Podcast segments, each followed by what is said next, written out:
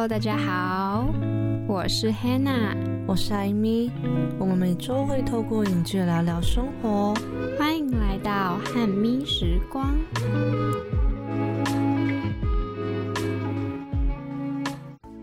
今天是 EP 十，谢谢听众朋友们的支持，让我们可以做到第十集。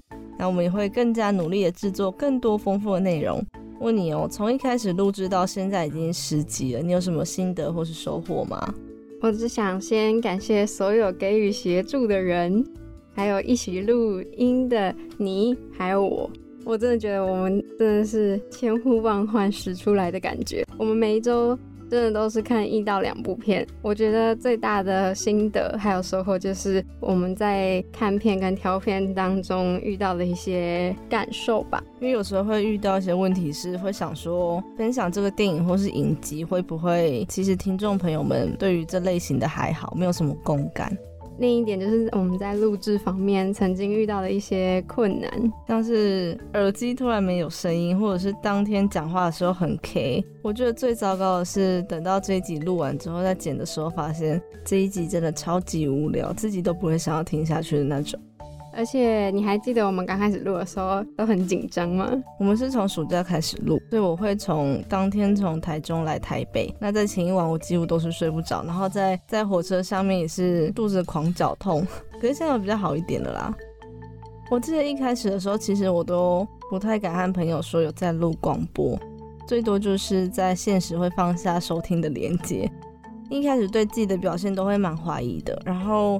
在剪辑音档上面，其实也遇到了蛮多困难。但是很感动的是，有一天晚上，我有一个朋友，他跟我同年同月同日生，叫蔡浩。他在那天晚上就用来跟我说：“哎，其实我都有听你的节目，你在音乐还有内容上可以做一些什么样的调整？”当下我收到讯息的时候，其实是很感动，有一种受肯定的感觉。他有和我说了一些想法，还有许愿，可以听到哪一部影剧的分享。那他有说他喜欢哪一个类型的作品？因为他是读法律系，所以他本身是喜欢那种社会案件改编或是律师类型的。哎，那最近不是有那个黑化律师吗？对我昨天在跟你讨论的时候，你有跟我讲到这个，感觉我们之后也可以来看一下。嗯，但是可惜的是呢，有位朋友比他更先许愿了。有一位同学，他姓王，他推荐了《爱在三部曲》。分别是《爱在黎明破晓时》、《爱在日落巴黎时》，还有《爱在午夜希腊时》。它也可以说是 Before 系列，因为它的英文片名就是 Before Sunrise、Before Sunset 跟 Before Midnight。而且你知道吗？从首部曲到推出完结，中间经过几年？我知道，它从第一部一九九五年，然后上映到第三部二零一三年，中间总共历经了十八年才完成这三部曲。哎，而且重点是它每一部都刚好相隔九年，所以你知道吗？如果说它有了第四部续集，那就是在今年二零二二会上映。诶，我觉得你可能真的想太多，没有办法真的一直拍下去，好不好？而且他们是依照原班人马，男女主角都一样，然后真的可以看得出来岁月的变化。哎，我真自己想到时候都觉得我自己哇，怎么这么厉害？什么叫怎么那么厉害？就是发现它中间都差九年，然后再加九年，就是今年二零二二年啊！你真的无聊哎！而且他在二零二零年的时候，这三部片其实有重新上映，但是我那时候不知道这个《爱在三部曲》，我也是那时候都没有关注到这些。第一部《爱在黎明破晓》的时候，我们甚至还没有出生，但有影迷就说，《爱在》的三部曲是不朽的爱情经典。它很完美的呈现出爱情在不同时期的样貌，那我也觉得说反映出他们对人生不同阶段的态度转变。我们这一次呢，主要是先看了第一部《爱在黎明破晓时》跟第二部《爱在日落巴黎时》，不过我们会主要聚焦在第一部《爱在黎明破晓时》，因为在第一部女主角 Selin 和我们也是差不多正值大学的年纪，我们也比较能体会那种。二十出头岁对于爱情的浪漫，还有邂逅的憧憬，那我们就先休息一下，等一下再聊聊他们邂逅所发生的浪漫故事。每个故事都有几个重要的角色，而故事的开始都处在最特别的时代。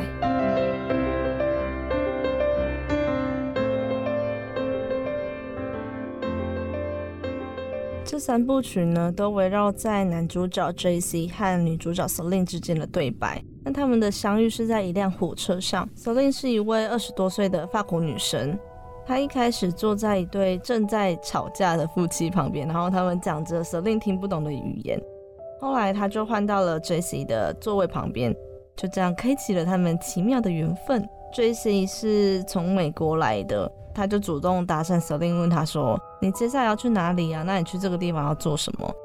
你不觉得超神奇的吗？就是从一开始的陌生人，然后他们根本就不到半小时就直接聊起来了。缘分就像是魔法一样的奇幻呢。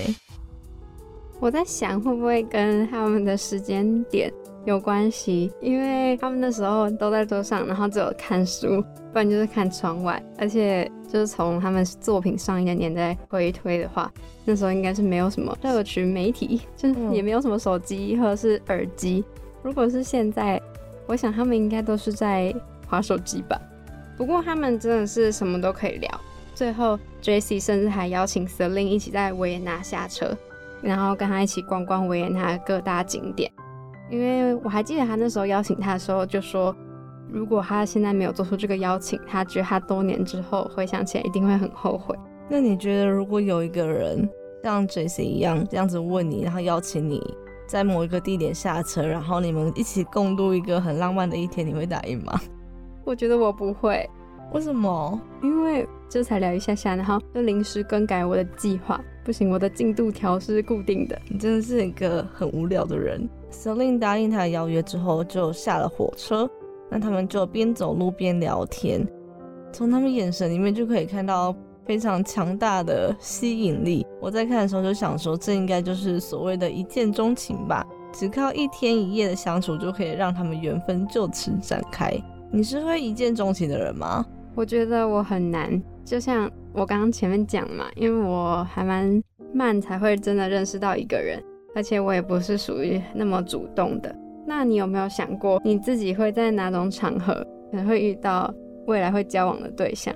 我有想过，应该是说幻想过，因为我之前就有提到说我非常喜欢去海参馆，所以如果哪天在逛海参馆的时候遇到一位一样喜欢海跟例如海豚啊、金鱼之类的男生，然后我们可以有聊不完的话题。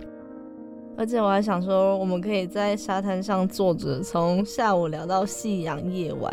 你知道我光现在在讲的时候，嘴角就不经意的上扬。那根本就是要去海边找吧？去找救生员啊？好有。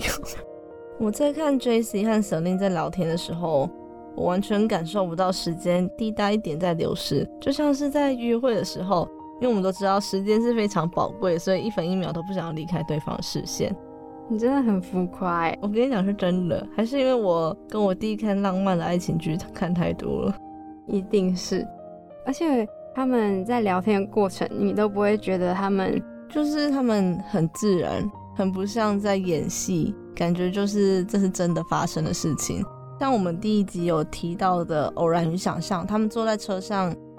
虽然他们的对谈时间很久，但是我们都不会觉得很别扭，或是想说，哎，就是可能哪一段会让人家觉得很出戏。你记不记得他们有在一张圆桌休息坐下来休息，然后有遇到一位会看手相的算命师？我记得就是一个阿姨。嗯，那你觉得从 J.C. 和 Selin 的反应里面，有没有看出他们两个各自的个性啊？那时候听完算命师说。德琳是一个对未来蛮有理想、有目标的女生，德琳就很开心。然后听到那个阿姨对 Jessie 说他是一个人在学习的一个小男孩的时候，Jessie 就很不爽。所以就可以感觉出来，Jesse 就是比较屁屁的。他觉得算命师其实就是在说一些模棱两可的话。然后他听到算命师说他还在学习的阶段，就像是。要不到糖吃的小孩在吵闹，然后可能原本想说算命师会在 Selin 面前称赞他，结果没有想到是讲这句话。那在之后，Jesse 和 Selin 就去了唱片行啊、酒吧、河边、餐厅、公园。真的是四处都有他们的踪迹耶。他们还去那个摩天轮哦，对，哎，我觉得摩天轮相遇也是一个很多人约会都会去摩天轮诶。对，但是你知道我爸会怕高，所以我们之前去摩天轮的时候，我爸就会紧紧抓着那个把手。哎，我之前我有朋友也是很害怕摩天轮，他也是怕高，然后他连搭那种缆车，他也会超怕啊，好可惜哦。反正他们就去了很多地方嘛，但很快就来到了第二天早上。第二天早上呢，他们两个就在火车站前，而且他们没有交换任何的联络方式，电话或是信箱都没有，只有约在半年后在维也纳的车站相见。如果是你的话，你会不会交换联络方式？在当时一九九五年代那个时候，如果我真的很喜欢他，然后也想要约再见的话，我一定会交换联络方式。但如果我对那个人就是觉得还好，不想再联络的话，我就不会交换。你可能第一天就直接绕跑了，对不对？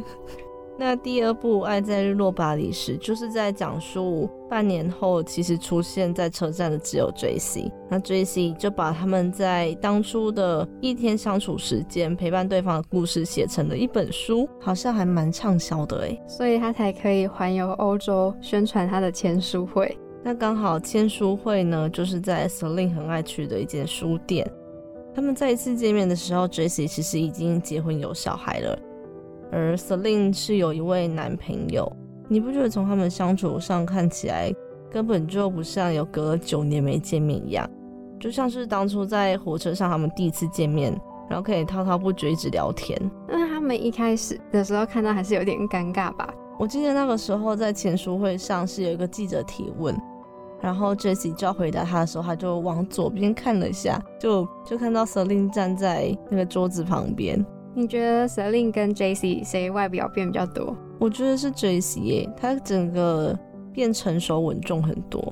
我也觉得，我觉得他感觉整个造型都变不同人。那他们两个在签书会结束之后啊，虽然说只有短短一小段时间可以聊天，但是他们就也去了咖啡厅跟游轮。在谈话之中，我们就可以知道说，为什么当初 Selin 没有如期的赴约到火车站。那在他们的谈话过程，我觉得也可以看出 JC 真的很舍不得，就是想要把握跟 Selin 相处的时光。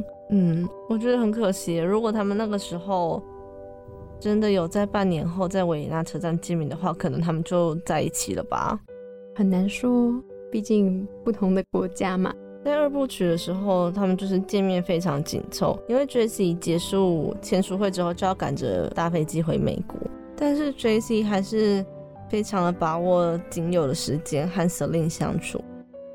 他们在离开签书会后的第一站就是去喝了一杯咖啡，那是 Selin 也很喜欢的一间咖啡店。我们就可以看到，他们刚走进那个咖啡店的时候，Jesse 就说：“哦，他真的很喜欢这种环境。”如果美国也可以有这样，那就太棒了。他们坐下来聊天，我们知道，虽然说 Selin 他是在法国，但是在这相隔九年，Selin 他是有去美国读过书的，而且城市一样在纽约。当时 Jace 也是在纽约，但是他们两个都没有见到。Selin 就有说，其实他有想过，在美国和 Jace 见面的话，会是什么样的场景？啊，美国这么大，要碰面真的很难吧？我觉得如果这三部是在台湾拍，他们就有可能会见面，可能一个在台北，一个在垦丁，那就在这两年应该是会多少见到一次面，因为比较小嘛。对，没错。那我们先休息一下，来听一首歌。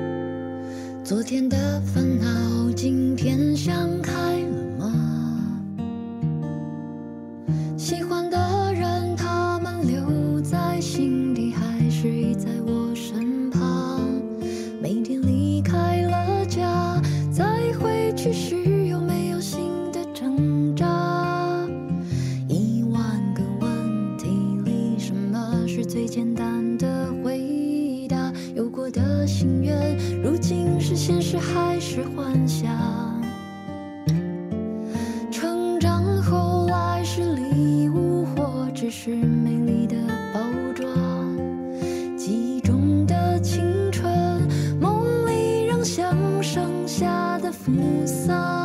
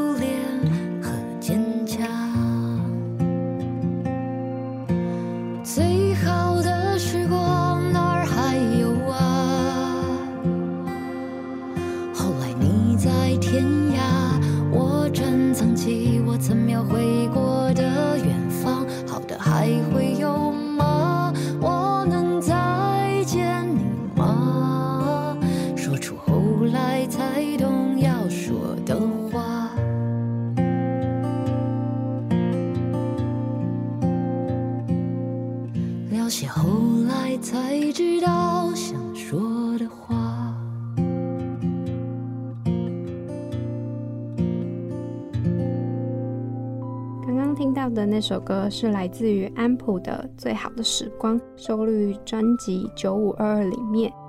九五二二呢是一张横跨二十七年的时光作品。为什么会这样说呢？是因为有些歌曲是在他一九九五年十四岁到十七岁时所创作。听到这里，你不觉得很巧吗？对啊，而且《爱在黎明破晓时》也是一九九五的作品呢。所以我那时候看到就想啊，天哪，这就是我这一集要找的歌了。我觉得有些人对于安普可能有点陌生，因为就像我刚刚在录音前，我也有问艾米说，你知道谁是安普吗？对他刚刚一进来就说：“你知道安普是谁吗？”然后他就一直问：“安普是谁？你知道吗？安普是谁？你知道吗？” 然后我就想说，这跟我们录音有关系吗？然后他就说：“那你知道张悬是谁吗？”我说：“我知道啊，他不是唱《宝贝》吗？”不是，等一下，是我先问你说，不过你听过有一首歌叫做《宝贝》吗？然后你才说我知道啊，啊那不就张悬唱的？我到现在还会听。其实安普跟张悬就是同一个人，只是他在那个时候的艺名叫做张悬。那个时期的他就是陆续发了四张专辑嘛，如今相隔了十年，他在今年十月，他才要再发他的第五张专辑，叫做《九五二二》。现在他也都是用他的本名叫安普去发他的作品。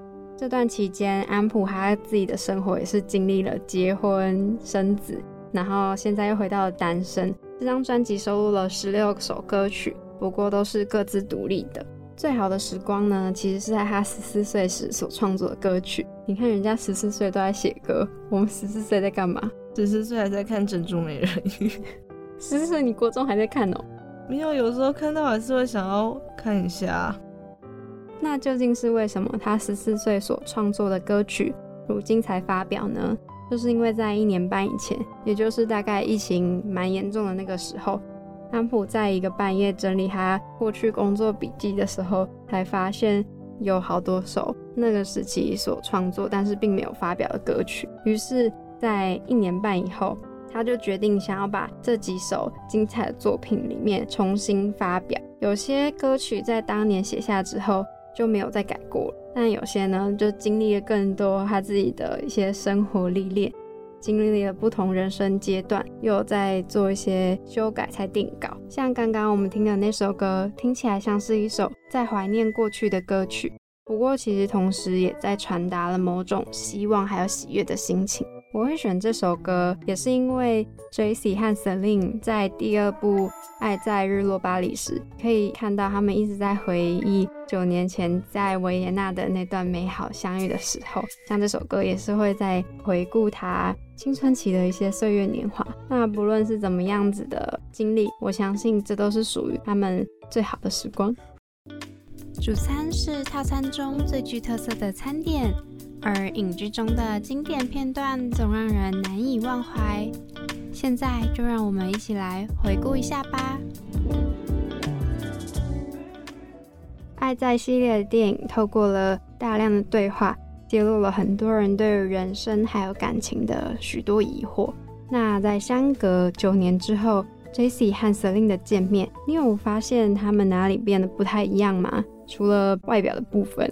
我觉得 J C 不知道是不是因为他当了爸爸，所以变得比较有责任跟担当的感觉。那 Celine 的话就是变得比较成熟，因为我记得在第一部曲的时候他是不会抽烟，然后 J C 也是一样。但是在第二部曲的时候，他们两个在咖啡厅里面就很自然的拿出烟来抽，我看到的时候觉得有点小小的惊讶。抽烟就是成熟吗？他们给人家的感觉就是。已经是在社会上打滚了几年，不像是刚毕业的感觉。我觉得可以看到他们彼此对于生活的热情都有点被时间给消磨了。嗯，对。而且在第一部的时候，他们是感觉出来是非常的年轻有活力的小伙子，然后在第二部的时候，就是就是很像我在捷运上会看到上班族上下班的时候那种疲倦的感觉。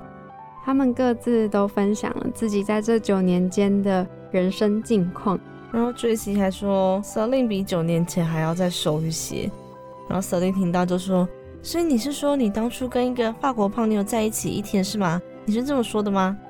对，他就是在担心说：“所以你那时候觉得我很胖吗？” 对，蛮好笑的。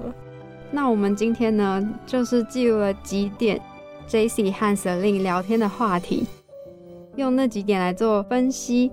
他们两个彼此之间的一些特质，也许下一次我们在遇到陌生人想要搭讪的时候就可以用得到。你一开始在和陌生人聊天的时候，你最害怕发生什么事情呢？我最害怕两个人聊天的过程空气突然凝结。不过我觉得 J C 是一个蛮有幽默感的男生，所以你不觉得在他们的聊天过程中，你都不会感觉到任何的尴尬感吗？我觉得还有一点很重要的是，你要用很诚恳的态度去邀请别人。因为如果你是一种比较轻浮的话，或者是吊儿郎当的感觉，人家会觉得你是不是要诈骗。而且那时候他们彼此的表现都很深色害羞，所以就会让人家觉得你是一个很 real 的人，不会觉得那个人要骗我。我发现一点是，好像有些人会对于陌生人比较容易。讲一些自己可能平常不会跟朋友讲的话题，例如说和原生家庭的关系啊，还有你的性倾向跟，应该说，我觉得他们在他们聊天的过程，他们也有分享到他们自己跟他们自己家人的关系。我觉得在透过他们的聊天讲到这个部分，对方也就可以观察一下那个人，哦，原来那个人与人家相处都是怎么样的，还有跟自己家人关系好不好。而且他们两个是陌生人，所以一定就是对对方是一无所知的状态，会非常的好奇，说他们家庭怎么样，或者是他这个人有没有什么个性或是地雷。你不觉得就自己跟自己爸妈的关系，就是也会自己多少也会觉得，也会影响到自己另一半对于自己未来的发展吗？就比如说那个人跟他家庭关系可能就是哦很好很好，你就会觉得哦那那个人如果之后对我的家人或是对我，搞不好也会很好哦。我觉得这是迷思，真的吗？因为我觉得自己的家人是有血缘关系的，可是对方就只是，就是即便之后结婚了，还是岳父岳母。我不知道，还是我自己觉得没有那种血脉的感觉。是哦，我是想说，如果那个人对他的家人可能也坏不到哪里去，那自己应该会爱屋及乌吧？哦，这也是有可能啦。那还有一个，我觉得是我在看他们对话当中觉得很新奇的，就是台湾人可能比较不太会一直聊到他们在刚认识没多久就很常用性关系开玩笑。哎，哦，对，好像是西方国家比较会。如果在台湾的话，你可能会被检举。而且那时候他们不是才刚聊天，我记得他们那时候一起去搭公车要游览各地的时候，Jesse 第一个问题就是问 Selin 说。那你第一次发生关系的经验怎么样？嗯，对他们来说这是非常自然的事情吧。但是我觉得还是要看你就是对方的文化或者是他的国家有什么禁忌啦。结果他们下一个问题就是问他们彼此自己有没有什么地雷？你觉得你自己最大的地雷是什么？我自己最大的地雷是你不能骗我，比如说你做什么事情或是。发生了一些可能会让我觉得不愉快的，但是你如果没有从实的招来的话，我会很生气。我宁愿你很老实的跟我说，然后可能就生气一下下，也不要你骗我。然后因为你如果欺骗人的话，你要用更多的谎去圆这个这个谎话。哎，我也是哎，但是我是觉得，因为两个人的关系就是要建立在一种信任吗？对，我就觉得你如果就是平常。骗我都很家常便饭，那你对我的感情是不是也是用骗的？哦，这是有可能的哦。他们也很喜欢在他聊天过程中谈一些自己对于命运的看法。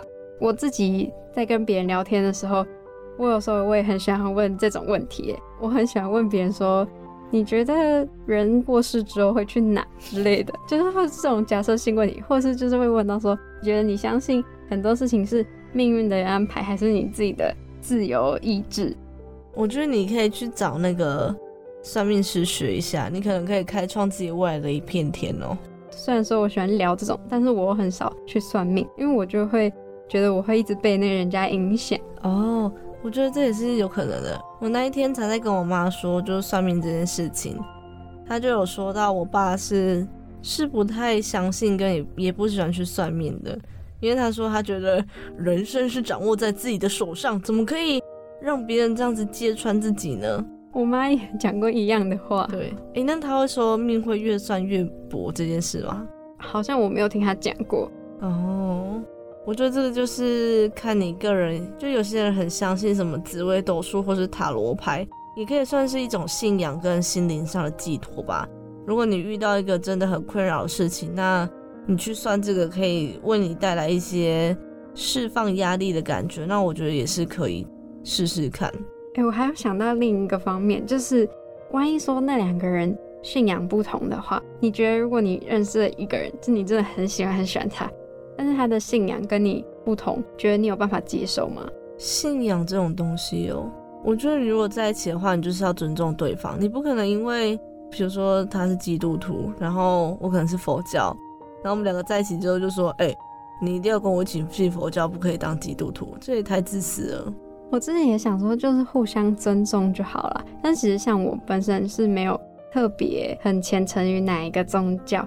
所以我觉得我自己是还好，就是对于每个宗教都很就是可以接受吧，就如果不要太迷信那种就好。但是如果说，比如说因为像基督教可能就不会拿香拜拜嘛，像佛教或道教可能就是会去一些庙。像你之前不是有分享过，你有时候会，你以前会跟你阿妈可能去保平安呐，或者是可能要扫墓啊、进香之类的。对，然后我就想说。啊，那万一他们以后就是可能有这些家族活动的话，那要怎么办？我是不是想太多了？我觉得你先帮我找到男朋友再说，之后再讲啦。我之前也有看过，我有学妹是因为她跟她男朋友信仰关系不合，所以分开的。为什么会因为信仰？他们有发生什么争执吗？因为那时候其中一方就是是信仰基督教。然后基督教好像里面有一个是说婚前不能性行为，对，然后就因为磨合不了，然后就分开。哦，就可能有一些人是比较传统，那就是没办法接受吧。那还好，Jessie 跟 Celine 他们两个没有这种冲突。哎，但是他在里面有提到说，就是 Jessie 说他之前曾经还有想过说要研究佛教，然后来亚洲。那时候我看到觉得哦，就很少欧美片会讲到佛教。哎，呃，我听到的时候会觉得有种连结的感觉，你知道吗？怎么说？就是因为其实很少在这种欧洲国家或者是美国西方国家去看到他们在讲述我们的文化信仰。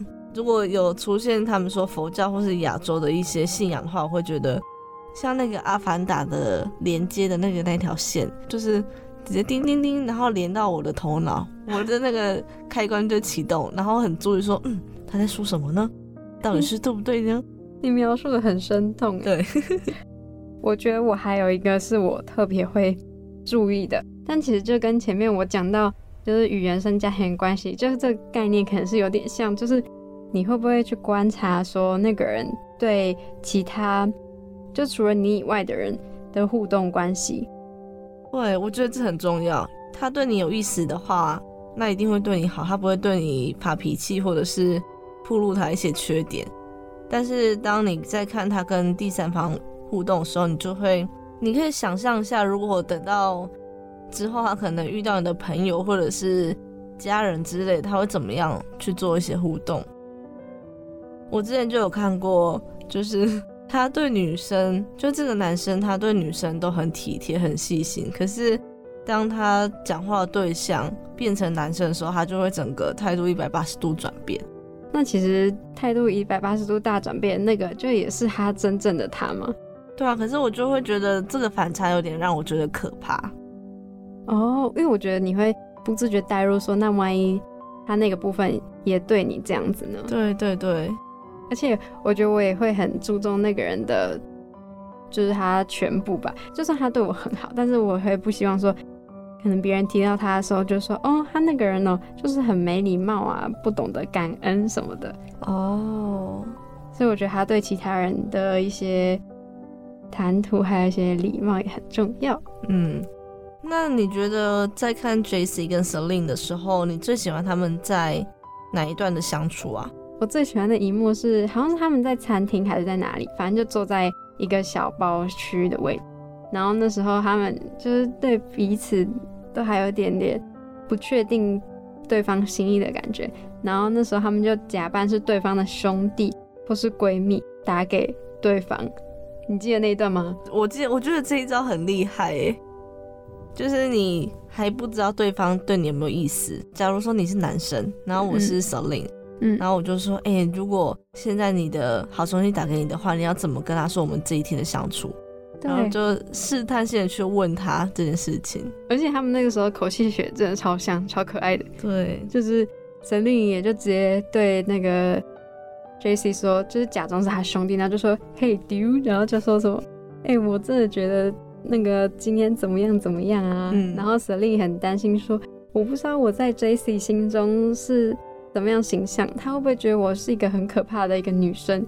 结果 j c 也趁着那个机会跟 Celine 说清楚，说不会，我觉得他一定不会这样。哦，对，他就这样子直接回复他，嗯，然后就确定了他们彼此在心中都是有感觉的。我最喜欢他们在那个一开始的时候去唱片行，然后有一个视听间，你记得吗？就是像在一个电梯里面的小小空间，然后他们播了一首歌。我记得他们那个时候的表情是。因为他那个空间非常小，所以他们就是就是靠很近，对，就是靠很近。那个音乐播下去，我们又看得到那个歌词，然后就感觉到空气中弥漫一股暧昧，然后有点尴尬的氛围。而且那时候他们还播的都是黑胶唱片，对，就看到他们两个的眼神都不知道该往哪边飘，有时候会对到时候就觉得哦好害羞，然后又避开。这一段是我觉得蛮喜欢的啦。那你这一集有想要推荐什么吃的或是喝的吗？这一集就是会让我想要立马去挑一瓶红酒来配，因为在电影当中，我们也可以看到他们在第一集《爱在黎明破晓时》的那个夜晚，他们在一个公园，你记得他们就睡在公园吗？我记得，非常的自然呢。反正他们就躺在公园，然后看着天空。嗯，那时候呢，他们身旁就配着一瓶红酒，那个是他们两个特别去向一个店家 A 来的。你有喝过红酒吗？我有喝过，可是其实我不太会喝酒。喝红酒是不是其实有一些小配博要讲究？没错，喝红酒其实是一个中间要经历过一段过程，才可以真的入口。因为它在之前要先醒酒，不同的红酒或白酒也都要搭配不同的温度去保存。你之前不是有跟我讲过那个酒杯吗？嗯嗯，你知道我酒杯这怎么知道啊？就是我那我昨天在跟他讨论的时候，有说拿那种高脚杯，你不可能直接拖着杯缘，因为你如果拖着杯缘的话，会有你的手指印在上面，所以你要拿那个细细的支撑的那一只。我是在那个来把营业中看到这个小知识，对这个小知识。哎，而且我在想说，因为你如果拿上面杯缘的地方，那你手的温度可能也会影响到那个酒的品质吧。对，反正就是要先醒酒，然后调杯，还要观察那个酒的颜色，之后再闻香，之后才可以入口。就是这很像那个我们在喝咖啡的时候也会有品评四步骤，你记得吗？我记得。那你也说一下星巴克的前伙伴。哎，我不记得是四步骤，哎，是四步骤吗？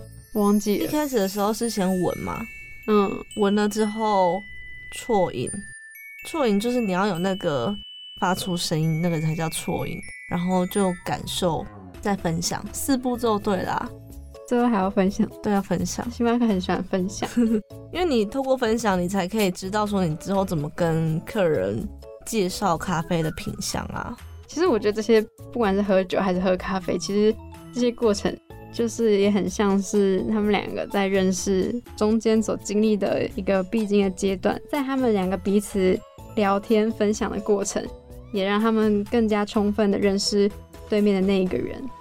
如果有兴趣的人的话，可以去看一下他的第三部曲。听说第三部曲好像有在一起哦，叫做《爱在午夜希腊时》。那我们休息一下，等一下回来。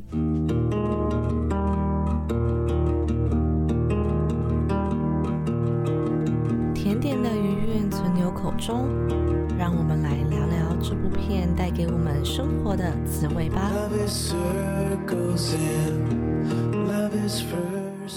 在看完了前面的两部曲，你有什么感受或者想法吗？就像我前面有说到的。我觉得原来时间真的是可以改变一个人蛮多的，不管是他们的外表啊、内在啊，包括他们对于生活的一些态度还有想法。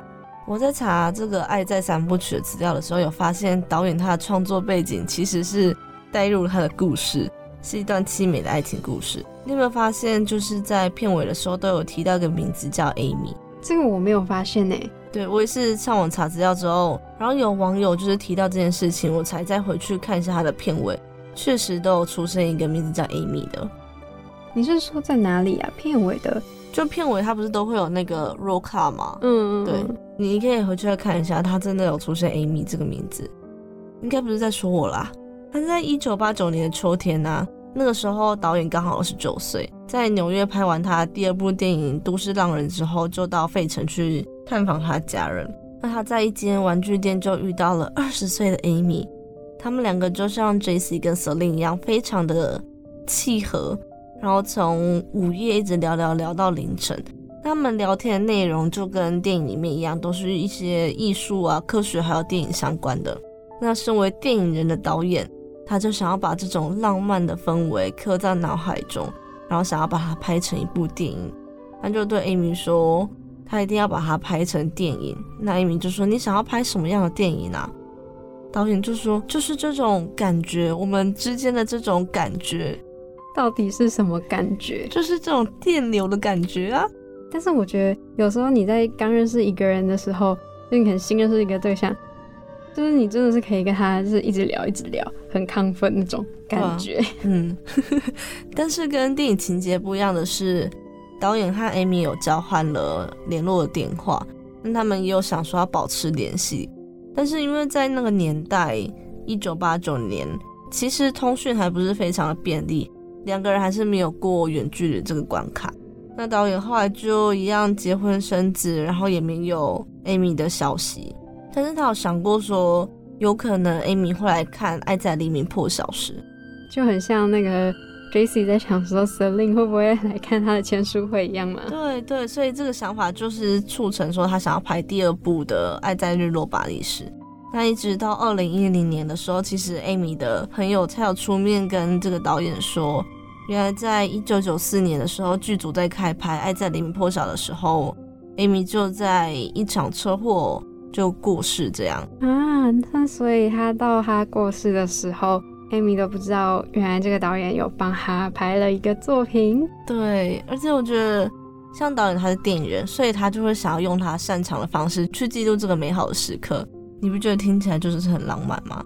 就像是有一个人，假设他读建筑系好了，然后在你生日或者是什么纪念日的时候，用他的木工或者是一些三 D 建模的方式去帮你做了一台相机，或者是喜欢的一些小东西。哎，我觉得就很像是那种，呃，比如说他是蛮会画画的，就是在你身上画一张画给你。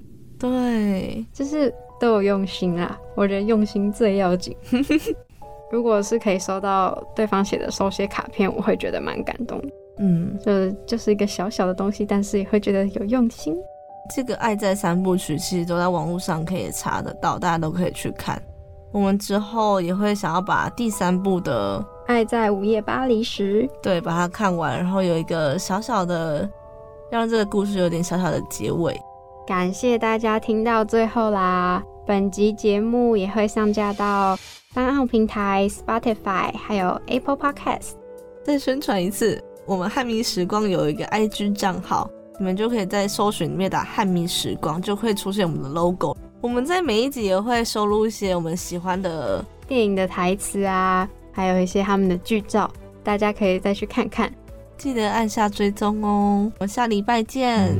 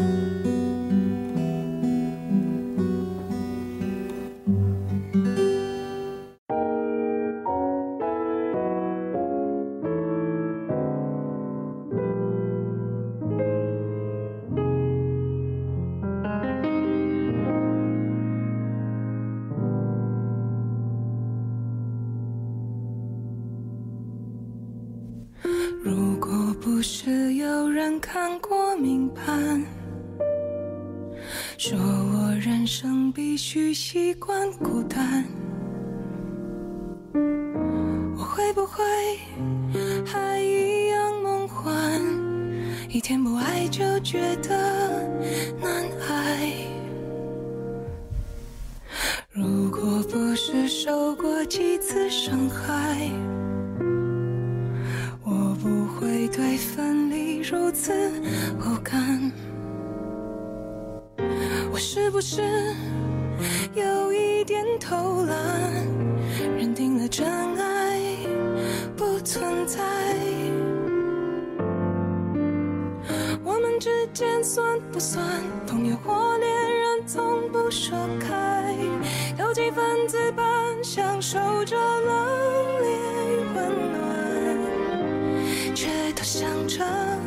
不在一起就不会分开。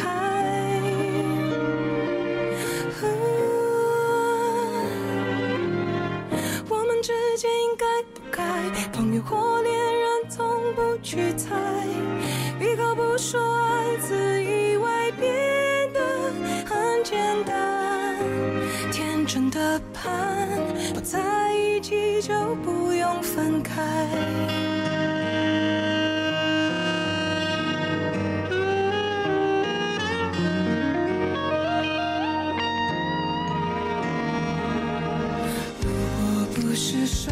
几次伤害，我不会对分离如此不堪。我是不是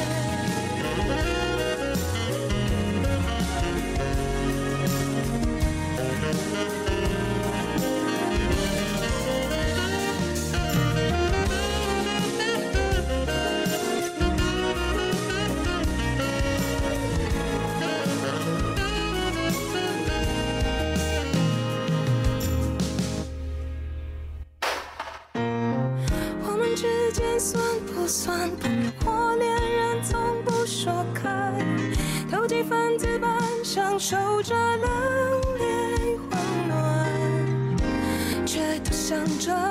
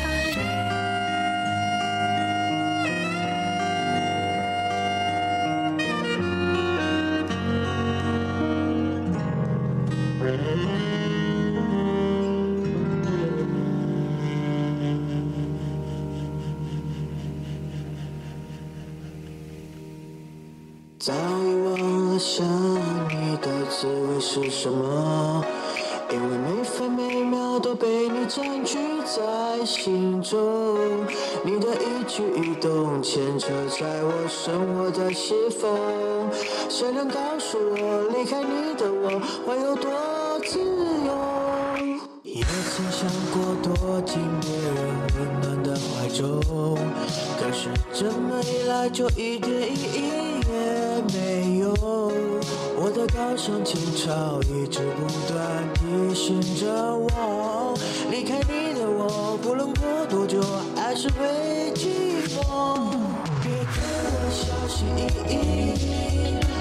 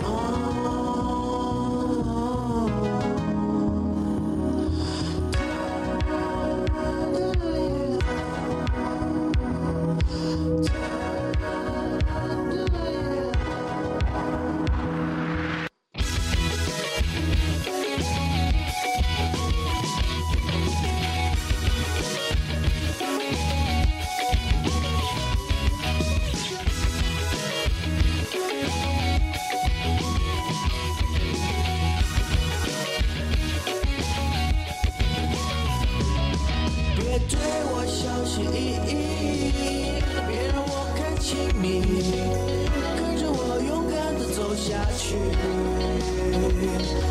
别劝我回心转意，这不是廉价的爱情，看着我对我说着爱。